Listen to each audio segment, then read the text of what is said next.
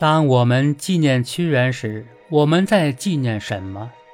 时至今日，我们回顾历史，重温阅读屈原，会发现，尽管历史上某些时刻曾出现在屈原的责难甚至否定的身影，但那只是历史浪潮中的微弱的浪花。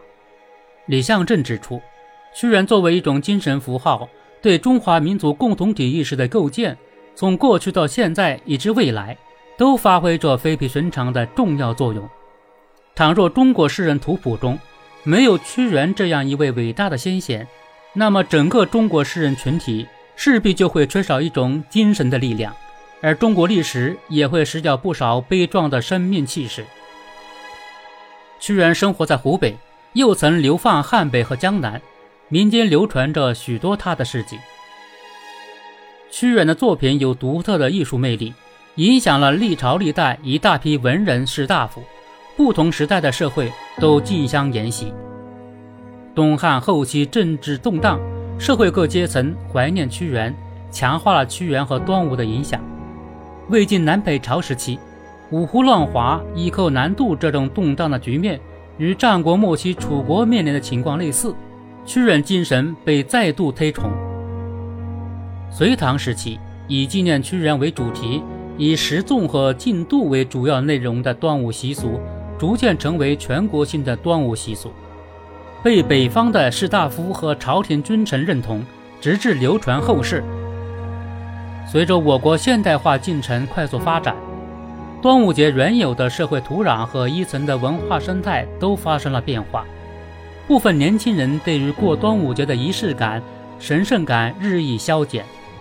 如何让端午节味更浓？参与度更高，传承中华优秀传统文化，重塑中华民族现代文明新形态的重要内容。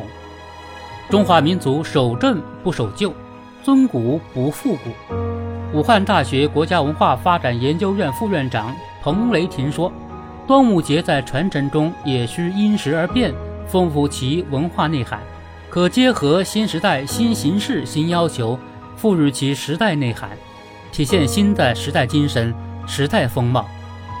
随着优秀传统文化的精神内涵潜移默化地融入人们的生活和观念，不少人对传统文化符号产生了兴趣，并逐渐成为一种潮流。这就是对传统文化充满自信的表达。文明弦歌终不绝，屈子精神永流传。我们缅怀屈原。就要弘扬他深固难袭的家国情怀，以爱国之情砥砺报国之行。我们追思屈原，就要根据他上下求索的奋斗精神，以奋进之志开创发展新篇章。我们纪念屈原，就要传承他哀民多艰的民本思想，以赤子之心落实惠民之举。我们敬仰屈原。就要秉承他志节行廉的高尚品格，以敬畏之心铸就忠诚之德。